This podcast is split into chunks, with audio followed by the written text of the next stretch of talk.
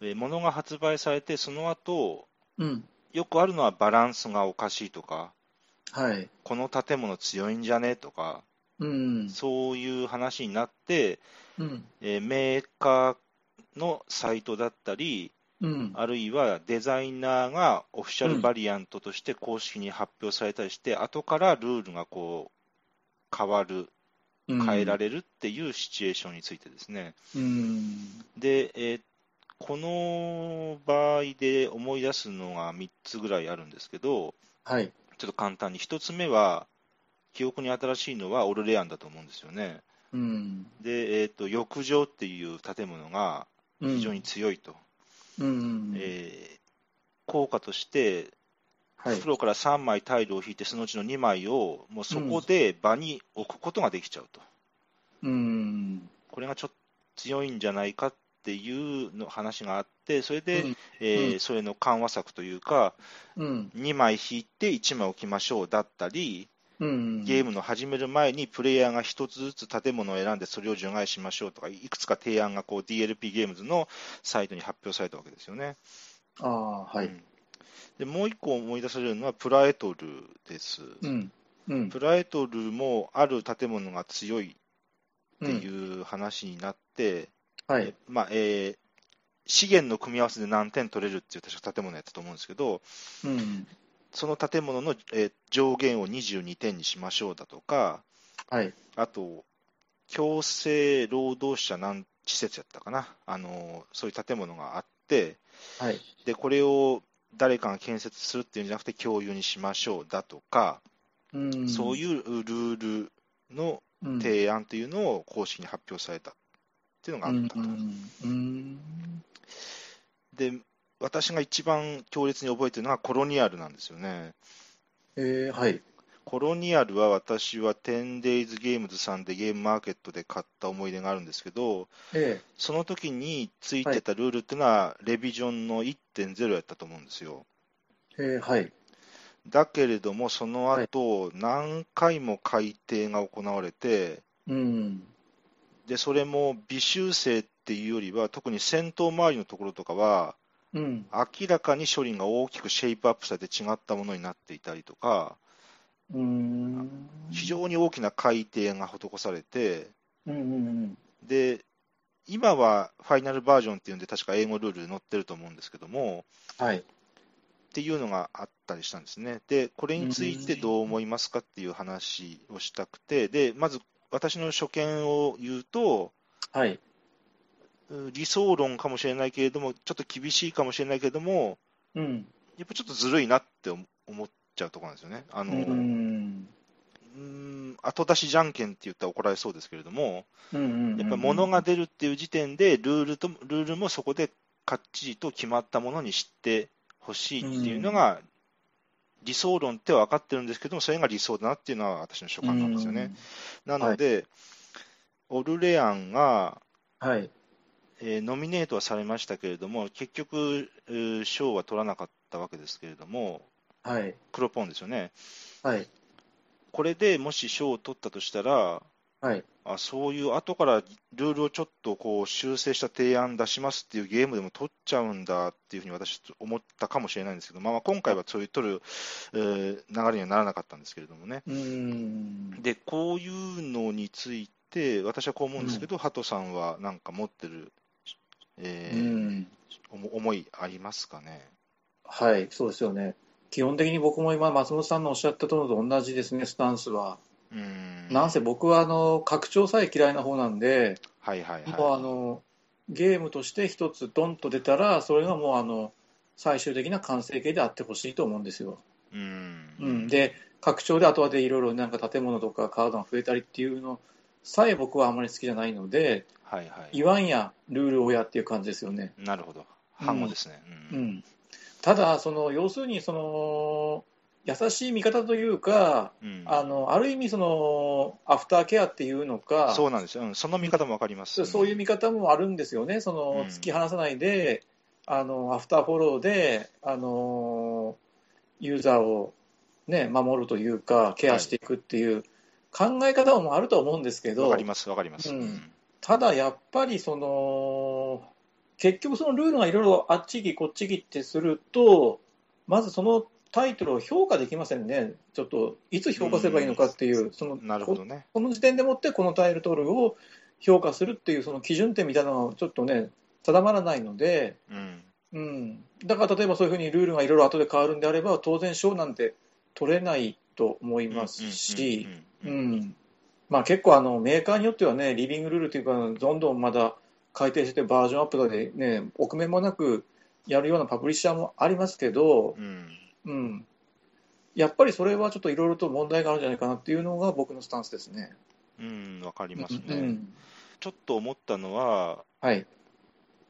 今こういうソーシャルゲームなんかもそうですけれども、はい、ライブアップデートっていうのが、はい。ソフトウェアっていうのは、もう当たり前になってきてるってっていうのはある。と思うんですよね。はい、あるソフトを買ったら、最新版出ましたよって勝手にネットにつないでくれて、勝手にチェックしてくれて、勝手にダウンロードしてくれて、勝手にインストールしてくれるっていう、うんうんんんこういう時代にあって、その視点から見ると、アフターケアっていう言葉も出ましたけど、うん、わからなくはないんですけど、うん、だからそういう意味では、ボードゲームっていうのはなかなか難しい商材だなって思ったりもするんですよね。うん、出した時点で完成形を求められるっていうのは、まあ、求めていないユーザーもいるかもしれないけれども、ううんん。だから基本的にでもさ、例えばその、まあ、あの、小説とか映画とか音楽とかっていうふうはいに、はいはい、他のジャンルで考えると、はいはい、当然他、ね、そういったところはさ、データをアップロードして、改変していくっていうのはできないよね、基本的確にかね。に、確かにそうですね。ね、うんうん、普通のそういうエンターテインメントってさ、うんただ要するにそのデジタルコンテンツで、要するに、まあ、電源ゲームとか、うん結構それできちゃうっていうことからは、いや、ね、多いのかね、やっぱね、そういうのはね。でも、確かにうん小説だったり映画だったりっていう創作物と並べれば、う。うんん、分かりますね、当然、うん当然分かりますね、ディレクターズカットとかもあるとはいえ、ううんん。だから僕らは結局、だからそういうスタンスに立ってボードゲーム見てるから、やっぱりあれかね、完ってい成うこ形とじなゃんなでいしょうね。うんっていうことかもしれませんだから。ねスタンスの違う人から見れば、あまり違和感には感じないのかもしれないですよね。うん。なんかでもちょっとそのふわふわして、捉えどころなくてっていう、なんか気持ち悪い感じはするするんだよね。それはちょっとねそうですね。でできないですね、僕にはちょっとね。んうんうんあとやっぱりその僕はちょっとテストプレイを相当に重ねて、その上での商品化っていうふうに、あの半ばちょっと、あの強心的だと言ってもいいほど信じてるんですよ。で、そこは私も、あの、ほぼ同じなんですよ。デザイナーとか、うディん、ベロップメントだとか、うん、えーテストプレイっていうものには、うん、うん無条件と言ってもいいほどの信頼を私は覚えてる方なんで、うん、要するに私が私が思いつく程度のことは、もうテストプレイで検討されているはずだっていうことですね。そうだからあの海外の商業ゲームなんかだったら、もう僕らの想像を超えるぐらいのうんうんあのテストプレイに時間を割いてるような、そういうふうに僕はちょっとあ半ば盲目的にそう思ってるんですよね。わかります。で実際どうなのかっていうのは、さすがにそう言われると分かんないですよわね。かんないですよ、わかんないです。うんだから俺らの例えば浴場なんかが出てきたところ、当然、その度重なるテストプレイの結果、これでいいんだっていう結果として出てきてると思ってるんですよ。はいはい。うん、だから、別にそのルール変えるのうんぬんっていう話はなくてもいいんじゃないかっていうふうに思ってたんだけど、でも、あれだよね、DLP ゲうんゲームズの公式サイトなんかでも出てるってことだよね。うん。うん、ちょっと、ちょっとどういうことってちょっとね、そこはちょっと疑問点つきますようね。んで、ここは、うん、こういう線引きをするのはちょっと時代遅れかもしれないけど、同人作品っていうのと商業作品っていうので、ちょっと違う、違うとこかなと思うんですよね。ううんん、うん、うん、やっぱりテストプレイとかディベロップメントっていうのは、言うてもまだ明らかに差はあると思うんで、うんうん、うん、うん、うん、うんうん。はい。本当にそのドイツゲームってでもね、テストプレイ命みたいな、うん本当にその、ね、あの鍛えて鍛えて鍛えてっていう、そういうのが僕のイメージなんで、なんかこうう、ん、刀を、そう、刀鍛冶の ような、鍛造、鍛造鍛造のような、もう叩 いては、叩いては、叩いては鍛えていく、うん、あのイメージですね。うん、ちょっとその辺実態がどうなのかって、でもね、いや、そうなんですよね。分かんないって分かんないですよね、僕は知らないし、うん本当にイメージ、イメージの分が多分にあるんでね。うん、 1個目はそういう感じ、まあ、皆さんもいろいろ思うとこあるかなと思うんで、はい、またコメント等いただければなと思うんですけど、そうですねはい、面白いテーマですよね、その辺ね。うん、うんで2つ目です、えー今のが公式っていうくくりでしたとして、次に非公式っていう話ですね、あはい、えーユーザーたちでうん、勝手にという日本語を使わせてもらいますけども、ユユーザーが作成したバリアントルールっていうところですね。うん、でプエルトリコとか転記だと思うんですけど、うん、いろんなゲーム会でプエルトリコをやらせてもらうことあるんですけど、はい、あうちのゲーム会では、こういうバリアントで、あうん、手番手番最初の人って1金少ないんですよみたいな、そういうあーこうあのそのそこのコミュニティ、そこの宅のメンバーでうん、出来上がってるバリアントルールっていうのがいろいろうん、あって、そういうのに遭遇することがあって、うん、で、これは私うん、は相反する思いがあってですね、え一つは、え、うん、あそれもアナログゲームの良さだよねって思うところもあるんですよね、うんうんそううんそういうこともできることが、デザイナーが思うルールがあるとはいえ、うん、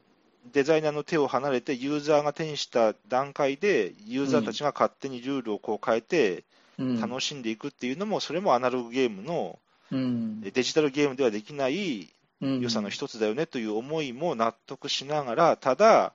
うん、えっと、無条件の信頼を私はデザイナーとかディベロップメントに持ってるところがあるので、うん、そんな簡単に変えちゃっていいのかなっていう、うんあの会議的なところもあってですね、うん、うん、うん、ででも結構いらっしゃるんですよね、あの1回プレイしてうん、で、これバランスがどうもおかしいと、うん、こうした方がいいんじゃないんですかって、こうすぐバリアントをこうパッと思いつくよう方も、提案する方とかもたまにおられるんですけど、うん、うん、私はびっくりすると同時に、うん、関心もするんですよね、私はなんか、ルールを強心的に見てるところもあるので、うん、なんか、バリアントを考えようっていうふうにあんまり至らないんですよね、ゲームをするときにあ。あ、はい。うんなんか、その、うん、それでおかしかったらそのルールがおかしいんだっていうふうに思う方なんで、うんうんだからここはいろいろ捉え方、皆さんやっぱ違うとこなんだろうなって思うことがよくあるんですようね。んうんうん、確かにそのやっぱり僕もその作者の考え出した最後の最終的最終項ですねルールのうんがあの、まあ、完成形で,、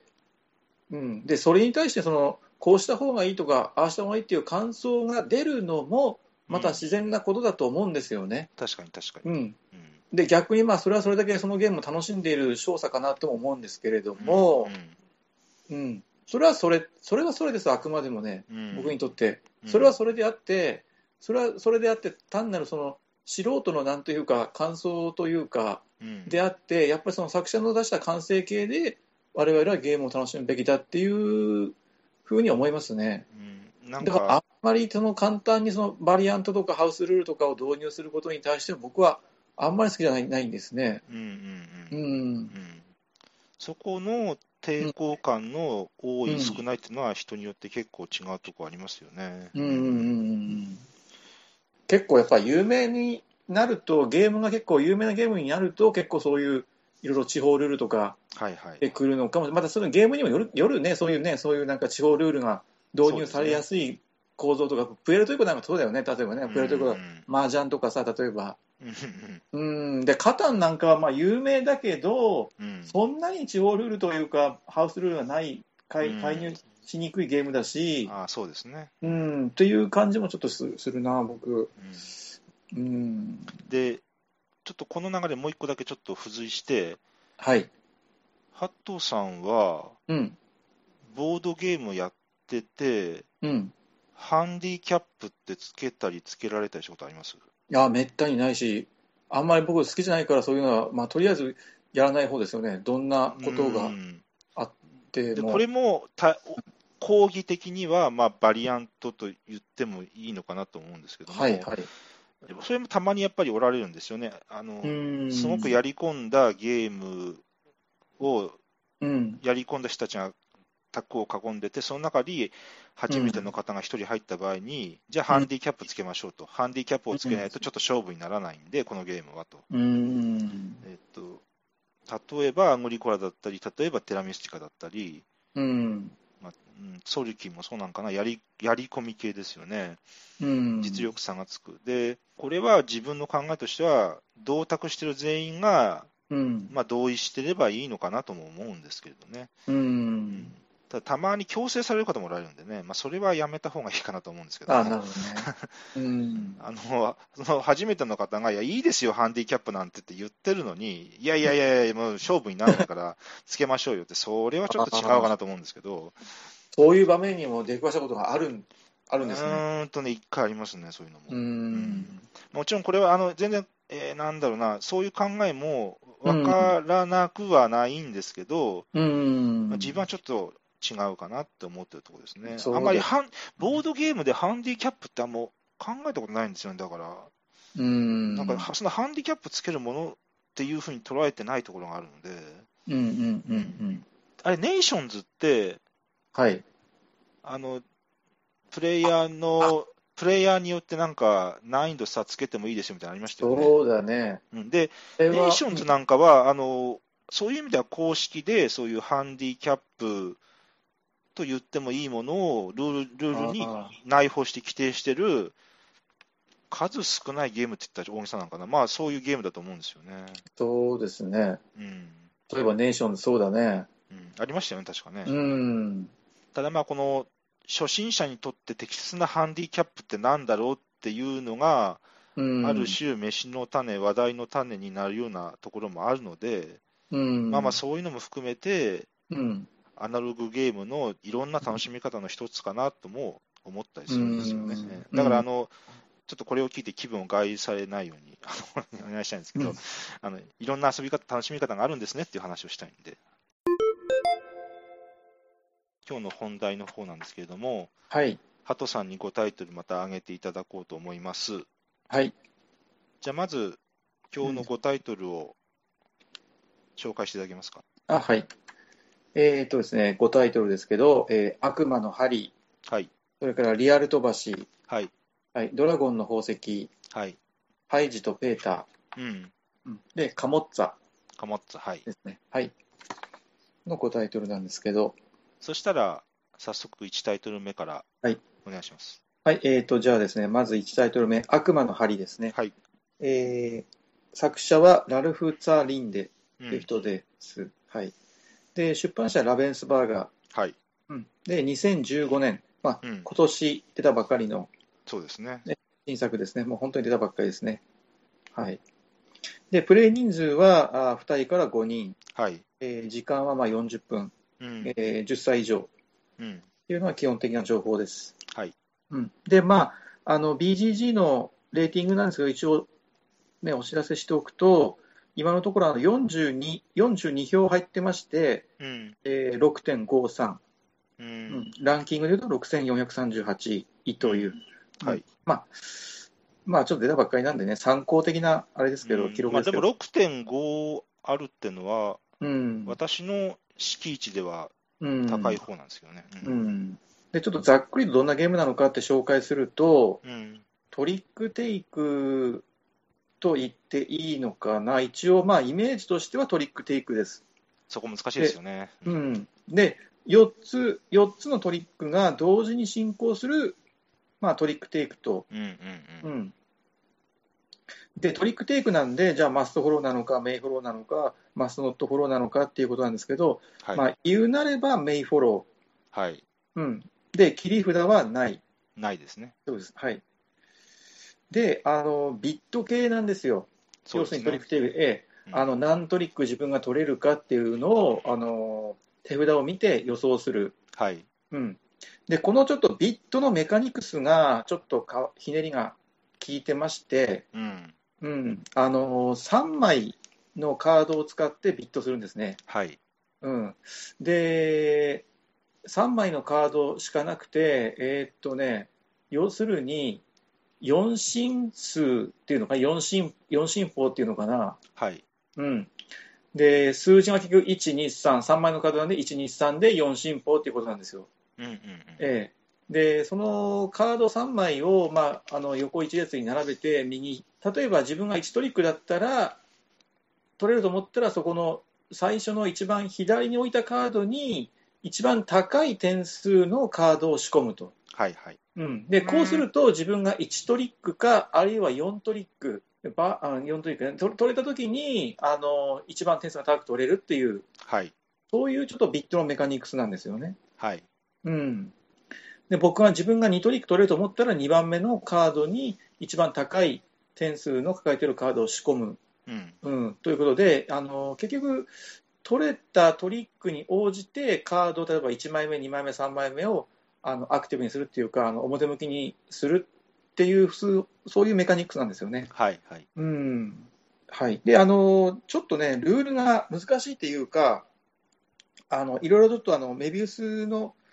和訳ルールにちょっと問題があって、あのルール解釈をめぐって話題になったんですけど、うん、基本的にはその手札から何を出してもいいと、うんうん。で何を出してもよくてであの、フォローしてもいいし、リードしてもよい、うんはいはいはいあはい。そうですね大事なのはあの例えばその緑のカードですでにトリックが始まってると4つのうち、えー、と今2トリック例えばもう始まってるとしますうん。で緑と黄色でリードであの、まあ、トリック始まってた時に自分が緑を出した時に、まあ、すでにその始まっているトリック緑のおトリックをフォローしてもいいしうん。新たにリードを始めてもいいんです。空いてれば。うん。そうそうそう空いてればねうん4つのうちまだ2つ空いてるという状況だったらうんやっても良いと、うんうん。うん、でもしどっちもできなかったらあの自由にディスカードしてよいと、まあはいディスカード、まあ、どどこのトリックに置いても良いということですよね、要すうるんにね、だからメインフォローなんですけど、まあうん、うん。こういうのが、まあ、一応ね、あのざっくりとしたゲームの説明なんですけど、うん。うん、であの結局その、その各トリックで4枚目のカードが出た時点で、一番強い、ね、あのカードの人にいそのトリックがいくと、トリックを取ると。はいうんはい。単純にその切り札はないので、リードされている数とで一番大きな数字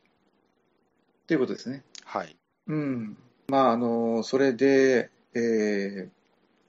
まあ、本当にその4つ同時進行とか、こうのん。ビットが4進法のおメカニクスということで、かなりあの変則的なうん。あのトリックテイクで、はい。うん、スタンダードではないんですけれども、うん。うん、あのおそらくトリックテイクが好きな人であればあるほどうん。結構この何とも言えないねじれたトリックテイクならではのあのめくるめく世界というかがはい楽しめるんじゃないのかなっていうのが、あの僕の感想で、うん。うん、あんまりその初心者向けではないですけれども、クロートの人には一度プレイをしてみてはどうですかっていう風な、あの今、印象でいる新作ですね、こうれは。んうん、カード4色ですよね。そうですね、はうい。ん。だから、各色の山が1個ずつ、あ各色のリードが1個ずつできてしまってたら、うん、まあ、これこそ普通に出したカードはそこのうん、山につけていくわけで、はい、そうですね。まあ、それは、うん、ノーマルなんだけれども、はい。 4色じゃなくなった場合は、うん、難易度はディスカードできるわけで、はい。そのディスカードできる、ディスカードできるような場にするみたいな、そこのコントロールは一個面白いのかなと思うんですけどね。そうだよね。うん、うん。ビット系なんで、トリックを取らないっていうのもものすごく大事になってくるんですよね。そうですよね。うん、でいかにそのディスカードして切り抜けるかっていうのも、ね、よく、ね、ビット系でありがちなんですけど、うん、うん、そこが楽しめるとものすごくあのああでもないこうでもないというね、うん、悩ましい沼にはまっていくことになりますね。うん手札からは何を出してもいいですよ、だけど出したカードはルールにのっとってつけるところが決められてますよと、もしくは捨てることになりますよっていう、そうそう言われれば、特段ややこしい話じゃないんですけどね。そう特にややこしくはないんですよね。うん非常にその緩いと言っていいと思いますね。うんうん、で、ディスカードできるかどうかっていうところに、あのまあ、縛りの中心があるというふうに考えて、うんルールを理解した方がいいかなと思うんですけど、だから空いてればそこでリードで始めるしかないですもんね。そうそう、もしあのリードで始めれるんだったら、絶対にディスカードできません。フォローかリードができるんであれうば、んディスカードは絶対できないので、うん、うん、そこだけちょっと抑えると。そうですね。うん、で、1、2、3点、2ラウンド目は2、4、6点で、3ラウンド目は3、6、9点やったと思うんですけど、そう。そこが、せーの、ドンって言って、全員、そのビットの順番を見せるっていうデザインにしても、それはそれで良さそうなもんなんですけど、うん、そうではなくて、全員裏返しになっていて、まはずい。トリックを取ると、1枚目がペロってめくれて、うんおお、そ3ですね、みたいな。あじゃあもう取りたくないんだ、あなたみたいな、うそうそう。うん。っていう、だからあれは裏返しでこう徐々に見えていくっていうのは、なんか正解のような気がしてるんですけうどね、ん、盛り上がりとしては。そうやね。うん、うん、あと、ミゼールは何もないんで、まあ、トリックは取らんことにはしょうがないと。そうね、最低1トリックがってことですようね。ん、うん、あと、1トリックで一番最高得点をビットしてて、仮にもう1回トリック取っちゃったとしても、あと、うんあと何個かトリックを取れば、うん一、周回ってきて戻れるわけで、そあそこの感覚は独特、要するにうんこういう4進法の,、う、うん、あのビットにしたがゆえにでき、なんか生まれる感覚のようにも思えそうたでりすするんですよねね。。ううんん、あの1トリックで終わらせたかったけど、うんちょっと方針転換して、うん、そうう、ん2トリック取っちゃったと、こうなったら4トリック取るしかなくなるっていう、でじゃあながんなることがあるんですよね、うん、不可能じゃないんですよね、なんか。そうそううんありよくあります、それがそ。うよくある。うん、でそここれははよくできてると思うんですよ楽ねしむ肝なんだよね。ううんん、ビット系はずれてしまってからの方針転換で帳尻合わすのが面白かったりもするんで。うん、うん、うん、だからラベンスのあの大きさのあのカードゲームで、うん、うん、アブルクセンが大ヒットなんですけど、うん、それに、うん、それそのそれの高い水準って言ってもいおかしくないぐらいで、うん、またこれも面白い作品やなと思うんですよね。そうだよね。うんなかなかちょっとあのー面白さが分かりにくい部分もあるかなと思うんですけど、そうですねううんん、これ本当にその本場のドイツの、もう本当にあの、ね、あのあれなんで、あの、ちょっと僕一つ思ったのは、あと一点だけ、えーっとね、あの、スクエアオンセールの時に、はいあはの、い批評、批評性っていう言葉を使ったんですけああ、ど、はいはいはい。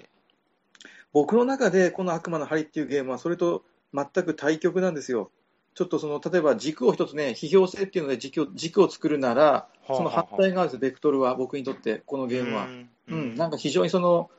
なんていうか、だらしないっていうとちょっと言葉悪い 悪いけど、うんあのーまあなんていうかね、あのーなんていうのかな、どう言ったらいいのかな、そういうことなんですよ。その真逆を言ってるんですよ、僕の中では。うんうん、ちょっとうまく説明でもうもうちょっとこの辺は考えて言葉にしていきたいんですけどね、うん、それが1点あるのと、はい、うんうん、あとラルフ・ツァー・リンデという人なんですけど、あのーあんまり馴染みのないデザイナー名だと思うどんなゲームを作ってるかっていうことだけちょっと言っておくと、うんまあ、共作が多いんですけど、うんあ、のフィンカうんそれからロバの橋マイルストーン、うんペルガモンあとランキングうんドーラとの共作が多いんですよね。うんうんうん、で単独で作ってるじゃあゲームないのかっていうふうに見たときにうん実は古い古い1993年にうん「争いのリンゴ」っていうゲームを出してる人はいなので、はいうんまあ、ちょっとこのタイトルと作者名は一、ね、あのちょっと頭の片隅に入れとくと時々なんかあの自慢できるかなっていうかそううん、ルドフィールやるときに、あの一つ、そうですよね、うん、単独作が少ないんですよね。そうだね共作が多いんですねうんどうもね、うん、単独作もちょっと期待したいです。そうですね。はいええ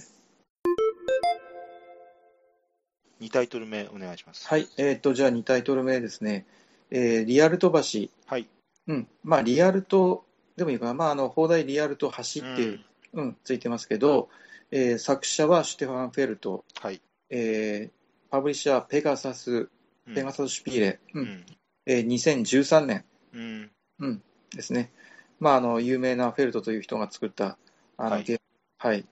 であの2人から5人まで、えー時間は45分、えーうん10歳以上とうん、いうことです。うん、で BGG のレーティングは、まあ、あの7.05、うん、えーこれ2243票入ってまして、はい、えーこの点数で、えーランキング的には517位と、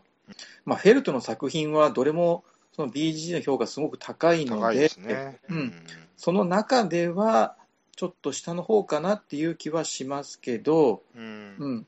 うん、でどんなゲームなのかちょっとざっくりとじゃあ説明しますと,、えーっとですね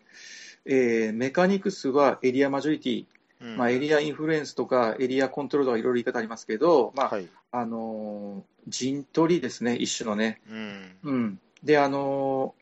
ーベニスっていう、あのー要するにその入り組んだ地形っていうのかな、あのうーん、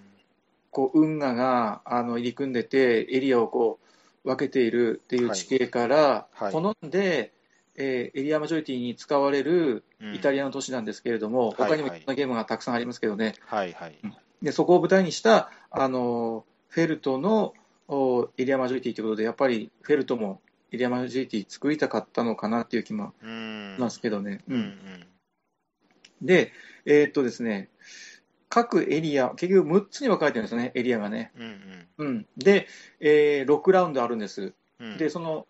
1ラウンド目はこのエリア、2ラウンド目はこのエリアっていうことで、一つ一つエリアがラウンドごとに指定されていくんですよね。これはまあ、はいはいモジュラボードみたいに最初にあのランダムに決めるんですけうど、ん、う、うんん、うん。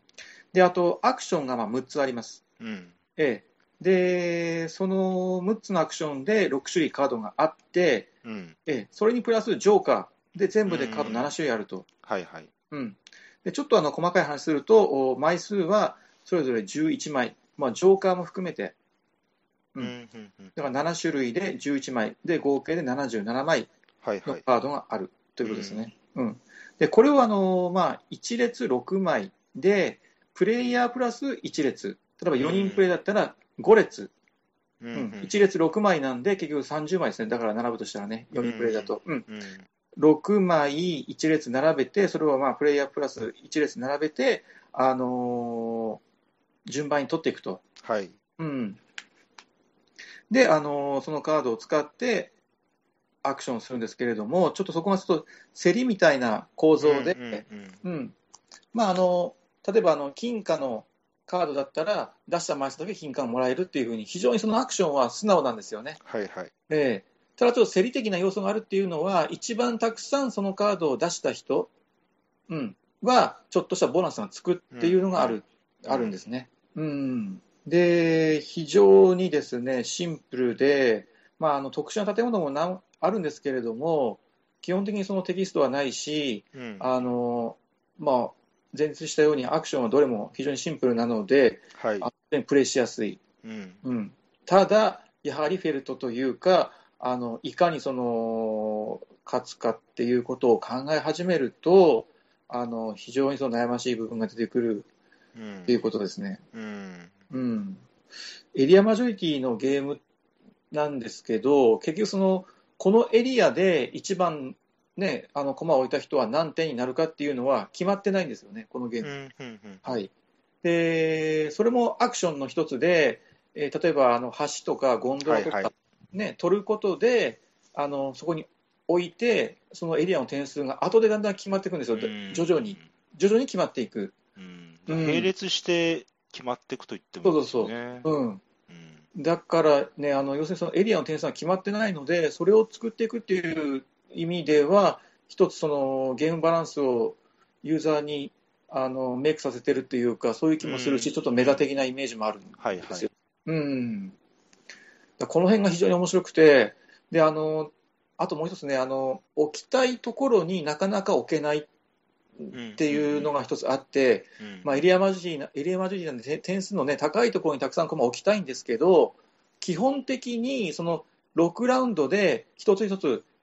ね、あのエリアが点々としていくその決められたそのエリアにしか基本的には駒が置けない。うんうんううんん、非常にその厳しい制限があって、縛りがあって、うん、で、そういう縛りと同時に、そのエリアはじゃあ何点にするっていうのは、これはプレイヤーに委ねられているっていう、その構造がうまく噛み合ってて、はいはううんん、うまくあの、ね、あのゲーム的な面白さが非常に濃厚な、うんゲーム的な面白さができてるなっていうのが、このゲームの印象ですう。んううんん、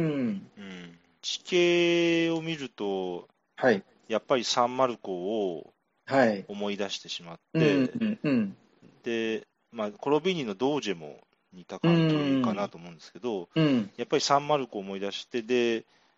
あまあ、カードの切り分けはやってはいないけれども、あのカードの、カードのサイズとか、それを,、うん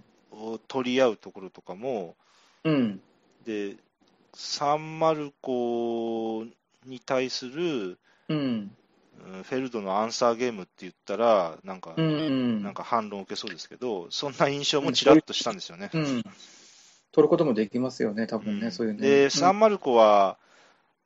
ちょっと荒っぽいところも実はあるんで、うんうんあの追放カードとか、サイコロ振ってその数だけ駒なんじゃうとか、なんか確か結構古い古い感じのところもルールとしてあるんで、うんまあ、それをうんあのサンマルコのあのマップあの感じのマップで、うんフェルドがエリアマジョリティを作ったらこうなりましたよっていうふうにもうん受け取ってるんですけどね。うんなるほどね。もう基本的にその運要素はぐっとサンマルクより抑えて、うんもうあの揺らぎはそこのカードのディスプレイでだけですからね。うんでまあ、よく言われるのは、まあ、カードがやっぱりちょっと少なくて、うん、何回も何回もシャッフルしなならんっていうのは言われるんですけど、ただ、多くしたら多くしたで、うん、やっぱり偏っちゃったりうんすることもあるのだから、うん、あの枚数がベストなんだろうなっていうふうに私は思ってるんですようんね、しまあ仕方がないとこなんかなと。うんあのやっぱりそこがちょっとね、大きな歌詞というか、うん僕はちょっと思うのは確かにそこなんですよね、リシャッフルを頻繁にやらざるを得な得ないっていう、この前、5人で、マックスの5人でプレイしたら、もう、毎ラウンドリシャッフルしてましたけろど、 6列ですよね、だから。そうそうそ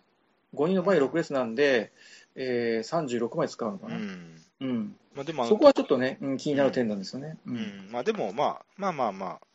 うんあの6つのアクションが、あのね、どれもなんていうか、その非常にその平均的というか、うんあのいらないアクションはないし、これは絶対やりたいというアクションもないと、うんうん、非常にそのどれもやる価値のあるっていう、その非常にそのレアリティが均一化されてるっていうのかな、なんていうか、うんうん、であの、ジョーカーはまあ強いんですけど、うんでもジョーカーだけだと、例えばそのジョーカー2枚で1枚のアクションカードとして、任意のアクションカードとして利用できるので、はいはい。うん、やっぱりそのやっぱりアクションは何かそのアクションカードで選んでそれにジョーカーをつけるっていうのは強いと思うんですよ。うんうん、うんでこの辺のそのアクションの強さの均一化的なババランス的な問題もすごくよくできてると思うし、うんうん、あれお、あるジャンルで競り勝った人が次に一番最初にカードを出す人になるんでしたっけちょっとそわうそうそう、忘れちゃったんですけど、うん、でも競りの形式から言って、後から様子見て出したいところではありますよね。そうそうそう、うん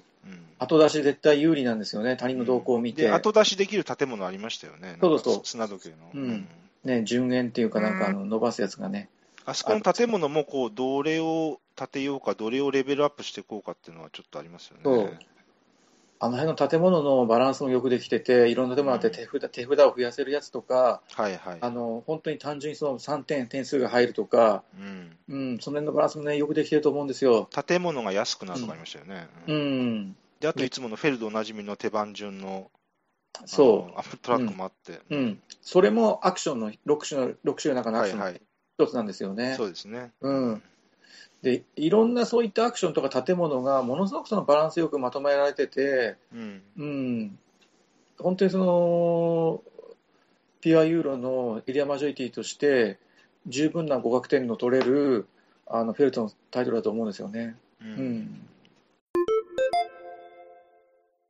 三3タイトル目ですね、お願いしまはいす。、えー、3タイトル目ですね、えードラゴンの宝石、はい、えー作者はライナー・クニツィア、うん、えーラベンスバーガー、はい。えー2015年、まあ、この前出たばっかりです、はういん。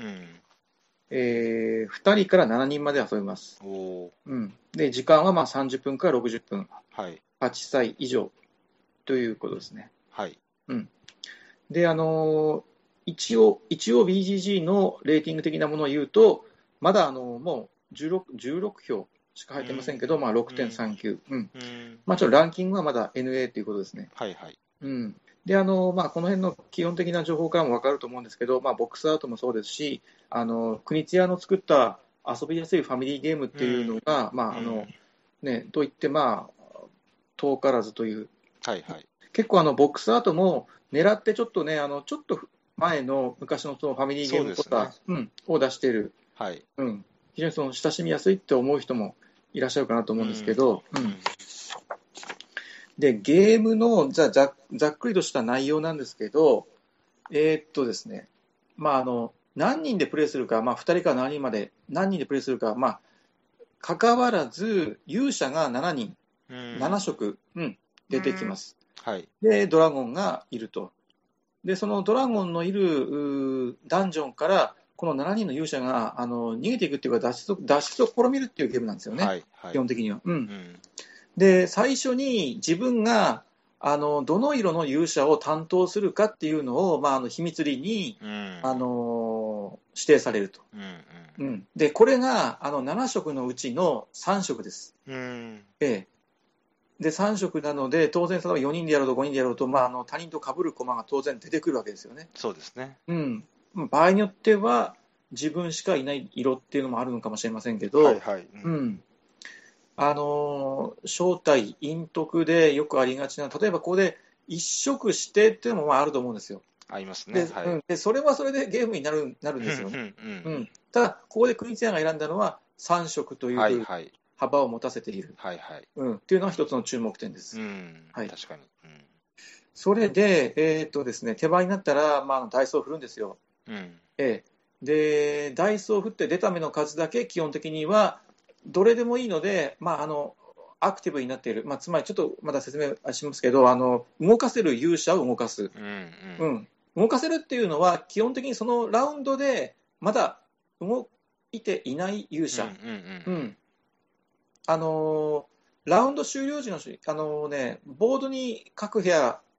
書かれてるんですけどそれぞれの部屋に明るいところと暗いところが半分半分になってるんですよね、はいはい。うん、でそのラウンド終了時の処理で勇者が全部一旦明るいところに移動するんですよその部屋の中で、うん。うんで明るいところにいる勇者だけを動かせる基本的には、うんうんううんんで移動した勇者はその部屋の暗いところに入るとはいはい。うん、で、えーダイスは6面体ダイスで、えーとね、出目が結局目目が1、3、4、6これは普通のノーマルな目です、はあはあうんはいはい。うんで4が出たら明るいところにいる勇者を4マス進めると、うんうん。うん、であの暗い部屋移動先の暗い部屋の方に移動しておくと,、うんということですね、うん、でもうもう基本的にこの勇者は動か動かせませんそのラウンドははいはい。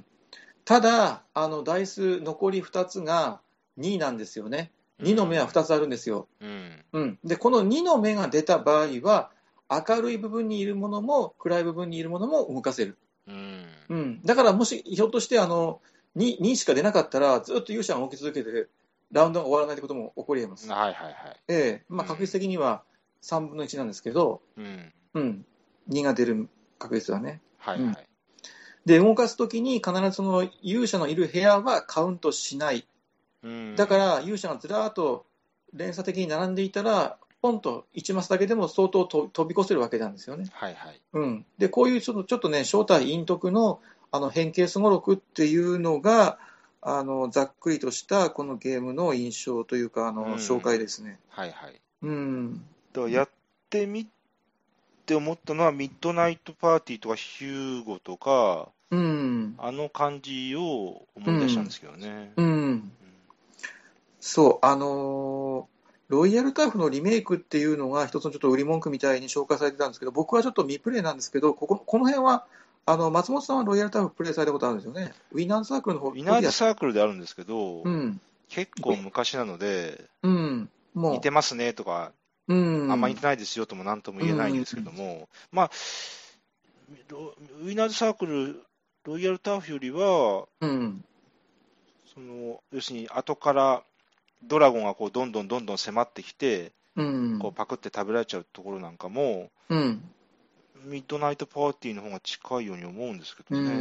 ん別にあの予想してるわけでもないし、うん、あの最初に秘密裏に配られて、うん、あなたはこの色をうん、生き延びて、なるべく早く1位とか2位とかうん、にししなさいよって言われてるわけで、うん、うん、だからあまりロイヤルターフとのうん、類似性っていうのはあんまり感じてはいないんですよね、個人的にうん、うは。ん、うん、うん、うん、どうもなんかそうみたいですよね。あんまりそのロイヤルターフのリメイクとして捉えない方がいいのかなっていう気はうんしますけどね。うん。非常にそのシンプルな、あのーファミリーゲームでプレイしやすくて、すっごくプレイしやすいゲームで、で盛り上がりますよね。うん、盛り上がりますね。で、うんやっぱり自分がその秘密裏に1体じゃなくて3体担当してるっていう、そうですのねちょっとなんはいか気楽さというか、うんあの余裕があのこのゲームによく合ってるかなっていう、それはそっちが合ってる気がしますね。うんね、うんであのスコアリングの方法も結局その、レースを2回やるような感じ、スモロークを2回やるような感じで、前半と後半で、えーそれぞれの点数を出して、各色で、その合計でっていうことなんで、うんうん、この辺がね、非常によくできてる、さすがドイツゲーム、国ツヤだなっていう、ね、感じは僕はしましたね、うん、本当に健在だなっていう、うん、あれ、入ったら、なんかちょっと戻る部屋とかありましたよね。はい、落とし穴ね、そううでん、すよね、ううんん、で、なんかゴール近くになったら、落とし穴が連続してたりとかあったような気がしたんですけど、うん、そうそうそう、裏面はね、そうゴなールんかやら結構やらしい配置ですよね。んそうそうそう、うん、あの辺の部屋の配置も、要するにそのボードの表面と裏面を使うんですけど、うんうん、実にその表面はなんというかその優しいというかちょっとねあのじわじわくるような感じなんですけど裏面はもう本当にその逆転も起こり得るようなこのちょっとボードゲームの盛り上がりを意識した感じうんの、うんちゃんと部屋の作りになってるのがまた素晴らしいなと絶対的に得点となるなんか要素ありますね、しかも宝石みたいな、なんか、そうだね宝石を取ると1個1点ですよね、はいはい、それもあるんですよね。うんそうそううそうあと、ドラゴンの駒が立派ですよね。そううん、あれ大事だねやっあぱれね大事ですね、あれは。ね駒が後ろから来るのあれ、むちゃくちゃ大事ですね。う、そう、うんん真っ赤なねドラゴンがね大そうきなんなですよ駒ではい、次4タイトル目ですね。はい。はい。はいえー4タイトル目ですね「ハイジとペーター」うん。作者がトーマス・ザックル、はい。うん、で出版社は、まあ、あのトーマス・ザックル・シュピーレというふうになってる、まあ、あのこの人のプライベートなうん。出版社かなと思いますけど、はい。うんえー1995年うん。で、え2人から4人まで、はい。えー時間はまあ30分うそんれ。から9歳から遊べますと、はい。うん、いうことですね。で、BGG をちょっと調べたんですけど、まあ、うん票数は少ない9票です ね。うん。ちなみに点数は5.83。いやー、ええはい当然、そのランキングも NA ということで。でしょうね。はい。ええ。あのー、ちなみにそれで、あのー、このトーマス・ザックルさんという人は、はい。おそらくほとんどのボードゲーマーの人は耳にしたことがないデザイナーだと思うんですけど、うん。まあ、実際そのゲームも一応このハイジとペーターっていうゲームともう一つかな一応 BG に登録されてるのあーは、はあはあうん、なんかカードゲームで一応あったんですけど、う。うんん、でちなみにそのドイツ語のオリジナルタイトルが結局これダーベルクルフトっていううん。うータイトルで、まあ、あの日本日本のね放題はハイジとペーターってその馴染みやすいタイトルなんですけど、はいはい。うん、現代はあの山が呼んでいるみたいなうそういったんんですね。はい。そうそういう違いがあるとなかなか検索しにくいんですよね。うう。ん。うんなるほどね。で、どんなゲームなのかという、うんまあ非常にそのね、レアなゲームでなんですよ。はい。で、レア、レアなゲームで、うんぜ絶版で、なんですけど、うんこう、プレミアがついてうん。高い値段になっているにもかかわらず、うん。えー結構ね、入手したいという人がうん。立たないというか、はいはい。うんまあ、ざっくり言うと、あのーまあ、運要素ゼロ、ダイスなんか全く使いませんそうですねの。の変形すごろくとまあ言っていいのかな、ああ、そうですね。うん、うん。で、いろいろですね、あの面白いメカニクスがうん。採用されていて、そうなんですよね。ででまず一つは、まあ、タイトルの通り、ハイジとペーターってあるように、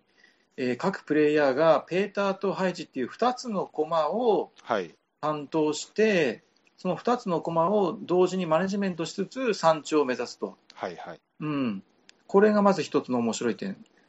で、あの決算の方法から言って、この2つのコマはあのくっつきすぎてもいけない、あのはい。まあ、ペーターが先行していくんですね、まあ、山案内するような感じです、そうですす、そうです。ええ、でハイジが後からこうペーターにあのリードされてついていくというふうな構図なんです。うん。うん、で、あのー離れてもいけないしはい。近づい近づきすぎてもいけない、そうですね。うん、理想的なのはペーターの一歩後ろに配置がいるという状それが態理想ですね。えうえん。でこれが例えば同列に並んでしまったらはい。振り出しに戻るんでしたっけね。そうです。ねうんはい。で離れてしまうと離れてしまうとでまたそれでちょっとね点数があうのん下がっちゃうんですよね、そうですね。うん、だから理想的なのは一歩後ろ、はい。それが理想ですよね。うんそうそうまあ、女は黙って男の後 ろでそんなまあまあいいですけどねうん。はい。そういうイメージですね、うん。うん、でこれが一つ面白い点、はい。うん、で、えーダイスはないし、えーカードの類もないですないですね。はいないですでついたてと旗があるんですよはい。ええ、これで駒が動きます。う。うんん、ついたてと旗です。で、旗は15本あります。そうです。ええ、で、ついたては1個しかないです。そうですよね。例えば 4, 人プレイだから4つあるわけじゃないまあまあす、そうですね。うんあーはいはい、そうですね。うん。はいはい、そうです、そうです。それで、どうするかっていうことなんですけど、まずですね、手番のプレイヤーが、あの、ついたての後ろで、その旗15本を任意の数立てるんですよね。はい例えば、最大15本立つし、はい。うん、一番少なかったらね、全部寝かせる、0本立ってるゼっていロう状態本、そうです。うん、で、まあ、要するに一種のプロットをしたら、あ自分のおー左ドライのプレイヤー、要するに下田に、うん。はい、じゃあ、立てました、何本立てたでしょうかと、そうですね。うんまあ、聞くわけですよ、うん。うん。で、ここはもう単純な心理戦で、はうい、ん何本とか答えて、それに対して、あの出出題者ですね、手番プレイヤーが、はい。いや、こそれよりは上ですとか、それより下ですというふうな、なあの本当にその単純な問答をする、そうですね。うん、もう数の当てっこですね。うんそう単純に数の当たっこ、うん。うん、16択のそうで結す。局そのクイズですよ、はい。整数の0から15までの、うん、でそれをどんどんあの上とか下っていうことによって、まあ、だんだん正解の数に近づいていくんですけど、はい。うん、で最大回答権はまあ3回まで。そうです。うん、1回、2回、3回。で3回やって、ダメだったらもうそこまでですということですね。はい。うん、で、この結果で、あの、駒がいくつ動くかっていうのが決まるという、はい。えーもう非常にそのびっくりするような、びっくりですよね。うん見たことはない、 ない当然ないし、うんまあ、あの、1995年作られてから、もう、真似できるようなゲームは特にないし、うん、ひざん今でも斬新ですよね、聞くと。そうそうそう。んなんていうかその昔のゲームってこういうなんていうかあの型にはまらないっていうかはあはあなはなんていうかそのその原始的っていうのかなぼ僕は原始的プリミティブっていうかねもあ。うそうのんそうです根ね。源的ななんていうか、うん、まあ、数の当てっこってのはそうですよね。そうそう、うんそういうなんか根源的なあのプリミティブななんていうかそのメカニクスっていうのはまあまあまああったと思うんですよ、まあ、なんなんていうかその全体的な傾向としてはあはあ。そそれが本当にそのメカニクスとして優れているかいないかっていうのはまあ別にして、施設として。うんえー別にしてね。で、僕もこのルールを聞いたときに、うわ、古いゲームっぽいなっていう第一印象がうんあったんですけど、うん。うん、まあ、で、実際にやってみたときに、その辺のすごい駆け引きがしっかり、ね、ルールの、あのー細かい部分までしっかり規定されてるんですよね。うんあの例えばその当てられたときとか、パスしたときとかう、ん降りるときとか、いろいろいろんなケースバイケースで、非常にしっかり規定されている、はい。でこれがあの古いゲームにしてはまあ珍しいなっていうのが一うつ、ん僕に僕の中で印象深かったのが一つです。うんええううんん、でそれぞれのその規定がすごくバランスが取れてて、うんあの理にかなっているので、うん、実際にこのメカニクスであの本当にその上茶と下茶の1対1の新鮮な駆け引きなんですけどうんそれがでもね十分に面白いっうんていうね、うん、そういうだから古いゲームでなんていうかその大雑把なねあのーあれなのかなって思ったらそうじゃなくて、うん、こういう時にどうしたらいいんだろうっていうその例外の処理はもうしっかりルールに規定されているのもあるし、ううんんその辺が細かいところまでね行き届いているのでゲームとして非常に楽しめましたね。そうですね。うん、ルールの文章だけ一読すると、はい、ちょっと流れが分かりにくいんですけど、はい、で私、個人的にフローチャートを書いてみたりしてたんですけど、はい、フローチャート書いてみると、はい、まあ、流れはそんなにややこしくはなくて、はい。 3回当てっこして、とにかく回答者はピタリを当てたいんですよね。そピタリを当てると、はい早く早くピタリを当てれば当てるほど、う、はい、ハイジとペーターコマが一緒なマスだけ進めるんで、はい。あの要するに差が飽きもしないし、縮まりもしなくて、まあ、非常に理想的に進められるんで、回答者を当てたいんですね、ピタリと。そうそうそで、出題者ですよね。う。うん。出題者は、うん。ピタリ当てられたら、まあ、それはしゃあないんやけど、うん。違ってた時に、うん。それ、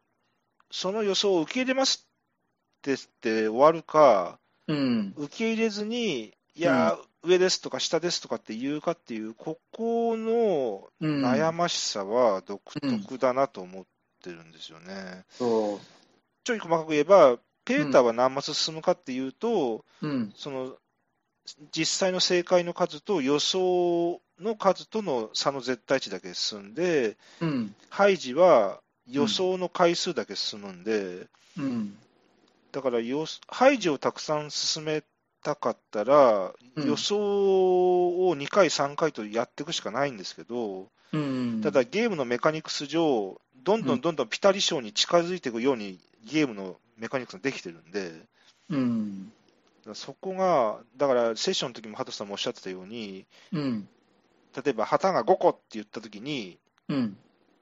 いや、違います、もっと上ですってすぐ即答するのか、うん。いやー、どうしようかなーって、ちょっと小1時間悩んで、ううーん。ん、上ですっていうのとでは、うんや。っぱ明らかにこれはなんか、出題者内の事情がいろいろあって、はい。そこの読みようがあったり、それの裏を書いてるグラフもあったり、そで、予想者も予想者で、う。うん。ラストの3回目の回答で、うん。正解と4以上差があった場合っていうのは、実は回答者の方もペナルティがあって、うん。だから回答者も回答者で、あんまりとんちんかんの答えはできないんですよね。そうだね。回答者は回答者で、よりピタリ賞に近づくような予想をしなきゃいけないし、うん。出題者はピタリ賞はととてもじゃないけど、自分がスタート位置に戻っちゃうんで困るけども、うん。ハイジをがっつり進めたかったら、うん。予想の回数を増やすしかないんで、うん。ここがかっちりルールとしていやらしくできてるなと思うんですよね。そうだうねんしっかりね、ルールは完成されてますよね。だから、ちょっと胃が痛くなりますよね、うん真剣にやると。そう。本当にその答え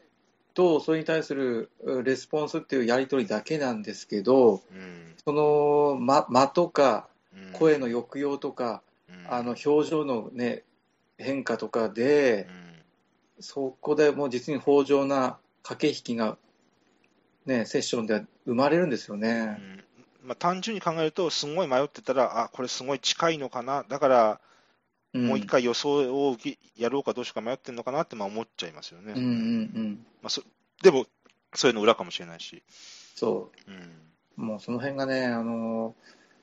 もうルールがしっかり完成されてるのもあって、うんあの非常に楽しめるんですよね、2人のやりとりがね。うん、だから、まあ、ようこんな仕組みで、すごろくをやろうって思ったなって感じですよね。ねえよくこんなのぶち込んできたなって思う思うんうですよね。ん、あのデンクステって R じゃないですか。はい、やられた、もっとられますよね。うん。ややられたことありますいや、まだ未プレイです。あで、私、一回やったんですけど、うん。デンクステもすごろくで、うん。あれも出題者と回答者がいて、うん。あの数の当てっこして当たったら進むんですけど、うん。ただこれ、あれは正直、うこのハイジとペーターのほどの精緻なバランスはあんまなくって、うん。ああれの方がもっとなんかその原始的で、うん。だからそういう意味では、デンクステのうん。よりこうゲーム性をうん。高めたうん。数当てっこによるすごろくだなって、ちょっちと個人的には思ってますね。うん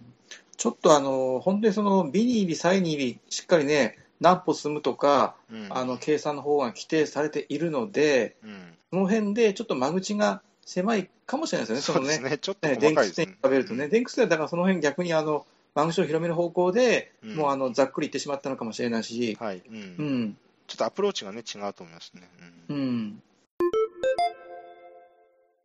えー、と、じゃあ最後に、えー、と、ちょっと日本の同人ゲームね、軽い同人ゲーム一つ入れておきます。うんえー、カモッツァ。うんえー北田北助はい、という人ですね。で、あの、一応パブリッシャーは、まあ、新ボードゲーム党と言っていいのかな、うんはい、の2012年、うん、えね、ゲームマーケットで発表された、そうであすね。の、日本のね、同人ゲームと言っていいかなと思います。はい、で、あの、まあ、プレイ人数は3人から5人。うん、うん、ただ、マニュアルには一応4人か5人推奨というふうに書うかれてん、ます。うん、で、えー8歳以上で時間は15分ぐらいうん、という、まあ、あの軽めのカードゲームです。うん、うん、ちょっと調べてみたんですけど、あのこうのん作者の北田北助っていう、うーまあ、ハンドルネームというかあれば、まあ、3人の連名なんですね、うんどうもね。う、うんん、ですね。はい。で、あの、まあ、ざっくりとじゃあゲームを説明すると、まあ、あの、プレイヤー全員が共通の手札を持ちます。はい、あのーえーっとね、7枚かな、結局、その船に載せる商品ですね、貨物ですね、要するにね、はい、はい、えーこれ7種類あって、うん、うん、全員が共通です。えーそれと、あのー港 A、港 B っていう、まあ、小さい港と大きい港があって、はい、えーマイランド、ここに船が入港してくるんですね。うん、うん、で、この船に、えー自分の手札から出したカードを、まあ、積み荷として、あのー載せる、はうい、まく載せることができれば、その手手札の書いてある数字の分だけ点数になると。うん、うんまあ、港は2つしかないですけど、プレイヤーは4人とか5人いるので、うん、当然その A とか B とか複数の人があの選ぶことになるんですよね。うん、でその例えば港 A なら港 A で、えープレイされたカードあの合計値がその船の積載量を超えていたらうん、船は沈没してしまうので、はあの全ての積み荷が結局、まあ、海の藻屑になると、い、うん、ううん、ん、でその船の積載量以下であれば晴れて手札があー点数になると、はい、はい、うん、こうイメいうージうんシンプルな構造のゲームなんですよねイ。メージしやすいですよね。うんそうそうそうう。うんん。で、一応、あの、バリアントもあって、あの、まあ、2種類のゲームが楽しめますよ、とはい、はい、いうことですね。でね、あの、まあ、そういう、まあ、シンプルな心理戦の、まあ、ゲームです。非常にその間口が広くて、あの、ルールもリンストも5分で終わる。うん、うん、しやすい。うん、うん。ななんですけど、僕がちょっとね、感心しているのは、はい、あのーこの手札の結局貨物の点数とか、うんあるいはその港に入ってくる船の積載量の数字、うん、うん、うん、うん、ががちょうどね、こうなんていうかその、うまくこうんの積載量のライン、ラインのこうなんていうかな、ギリギリの線にうまくこう収まるようなあの数字の設定がしてあるような気がうん、うんしてるんですよ。うん、ちょうどだから足したらその船のね、あの積載量がぴったりになる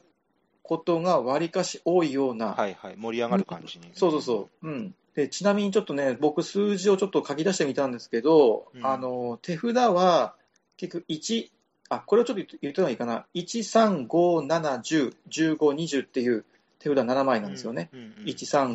3、5、7、10、15、20。うん、でただ、1はあのネズミ、で20は金塊なんです。はい、はい、で、えーなんとあの同じ船に金塊とネズミが出てしまった場合このネズミが金塊を食べちゃうんですよね、はい、はい。えー一番ちっちゃい数字のカードが一番大きな数字のカードを、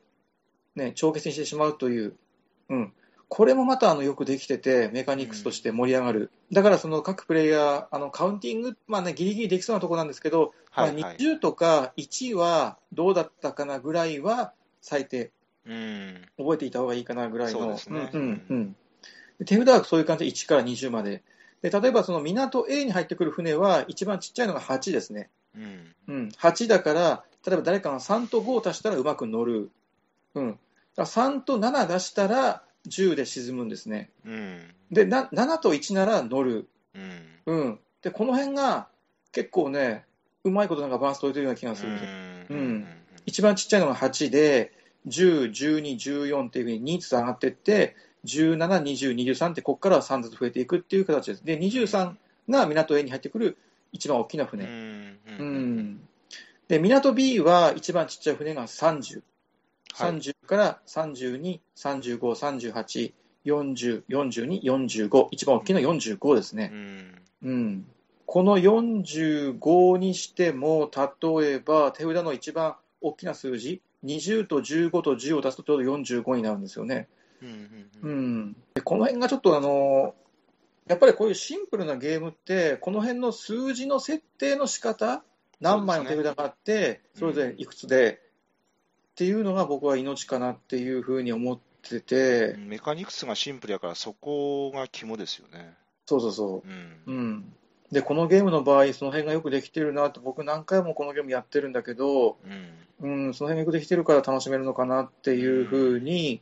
あのやるたびにちょっと感心してるっていうのは一つありますね。はいはい。う。うんん、であの、まあ、このゲーム、多分ですねあの、ホットドッグっていうね、はい。ゲームがあるんですよ。ああ、はい。私、それ言おうと思いました。うん。ええであの作者はあのクラマーウルリッヒ、はい。うんあの、エル・グランデと同じ組み合わせですね、コンビですね。そうですあ。のね、有名な、うんはい。で、ここがアミーゴから出してるカードゲームなんですけどね、はい。もうあのね、アミーゴなんて言ったらもう超一流のカードゲームメーカーですけど、ううんん。そこから出してるホットドッグっていうカードゲームがあって、はい。でおまあ、それのあの、まあ、リメイクというか、リファインって言っていいのかなっていう気はしてますね。そうですね。はい。うん、あのちょっとね、ホットドッグの方がやや複雑で、うんあのゲーマーより、うん、でこれをぐっと、この面白さをぐっとその間口を広げて、プレイしやすくしたのが貨物なのかなっていう、う。うん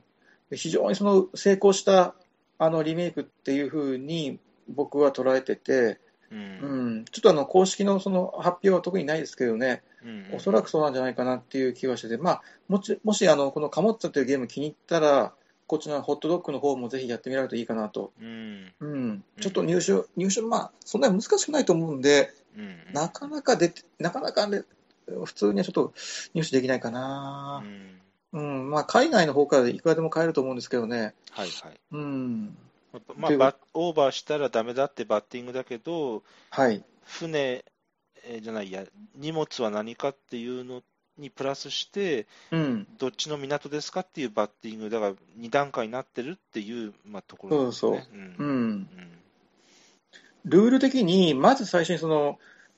貨物を選んでプロットするんですよね。そうです。うん、でそれが1枚か2枚かっていうのはあの公開情報、何をもちろんね、やったらと裏向きで分かりませんけど、はい、はでい。その後で、その後で私は港 A に行く、私は港 B に行くっていう、ね、2段階、2周するんですよ。そうなんですようね。ん、でこの辺もやっぱりね、あのブラフ的な部分もあるし、うんあの駆け引きが十分ね、うん生きてくるところかなっていうふうにね、うんやっぱ2枚出したら、ね、それ考えますもんね。そう結構強気で来てるなっていうのはね。そうですよね。うんだからそれがひょっとしたらあの20と15の2枚かもしれないし、うん1と3の2枚かもしれないし、それは分からないんですけど、はいはい、そうですね。うんまあ、あのバリアント表もあるんですけど、僕は基本ルールの方が好きで、はいはい。うん、ちょっとバリアントの場合はね、あのもうバッティングしたら操作しして消えちゃうんで、その瞬間に、はいはい。うんまあ、それもあって、それはね、それで楽しめるんですけど、う。うんんうん、単純に自分の好みで言うと、あの僕は通常ルールの基本ルールの方が好きで、ううんん、あと、このちょっととぼけた軽い感じのうんアートワークも、はいこはのい。ね、あのシンプルなゲームに非常によく合ってて、はいはい。うん、沈むっていうあの感じで、チンチンっていう沈むっていう感じそうそうそでう書いてあったり、はい。うん、なかなかいい味出てるんですよねう。ん。うん、たくさん国産同人ゲーム出てるんですけど、結構あの、これまたあの絶版で手に入れないっていうのは、なんかもったいないなと思ってうる、ん。まあ、数少ないゲームの一つで、う。うんんうん、調べたら、その150個かな、100はこううん、制作されて、初版というか、うん、結構それがもう2012年のゲームマーケットで、ほぼほぼほぼ売れたそうあですけどう、んうん、このボードゲーム等のはい、最初の作品ではないのかななんか、うん、その最初じゃない、うん、最初じゃないのかな、一番最初じゃないと思ううんとやっぱ思ってるんですけどね。りううんん、この後ね、まだ最近話題作だったよね、タイムボムってね、そうなんですよ。うん、あれもまたすごいね、今、盛り上がってますけどね、そうですね。ううんん、うん、はい、そしたら最後にいつものように、お互いのゲーム会の宣伝させていただいて締めようと思うんですが、はい。八頭さんから、じゃあお願いできますか。はい。はいこの回が8月10日なんで、はい。えー8月10日以降ということで、いくと9月のエチボ、はい。電子ボードゲームの会が9月13日かはい。はい。の、えー日曜日うん。を今予定してます。うん。うん、9月13日の日曜日、はい。えーとまだちょっと会場抑えてませんけど、まあ、ワークステップ広瀬で、はい。えー、と参加費200円ですけど、まあ、あの初参加者とか見学者、高校生以下は無料、はい。入退場は自由はい。で、えーオープンゲーム会ということで、あのどなたでも来ていただいて、はい。またいろんなゲーム持ち込もうと思いますので、あのはいぜひ興味のある方、えーと、いらしてみてはいかがでしょうか。はい。はいえー私の方は、金沢万有クラブ、9月は9月の19日土曜日です。はいはい朝10時から夜10時。はい、 IT ビジネスプラザ武蔵のご今回は5階の研修室2です。ちょっと広めです。はいはい参加費500円、一律500円です。うんえー連休につながる最初の土曜日って言ってもいいと思うんですけど、なるほど。え19日、お時間ありましたら、よはろしいく。お願いします。はい。はい。はい。じゃあ、そんな感じで今日もはい。ご体を紹介していただいて、はい。じゃあ次回は、えー私の番ということですね。はい。そうですね。はい。はいそしたら、えっ、と、またその時よろしくお願いします。はい。じゃあ、そういうことで、え、はい今日はねあのとえ、どうもお疲れ様でした。どうおも疲失れ礼し様までし。したた。ありがとうございました。はい、失礼します。はい。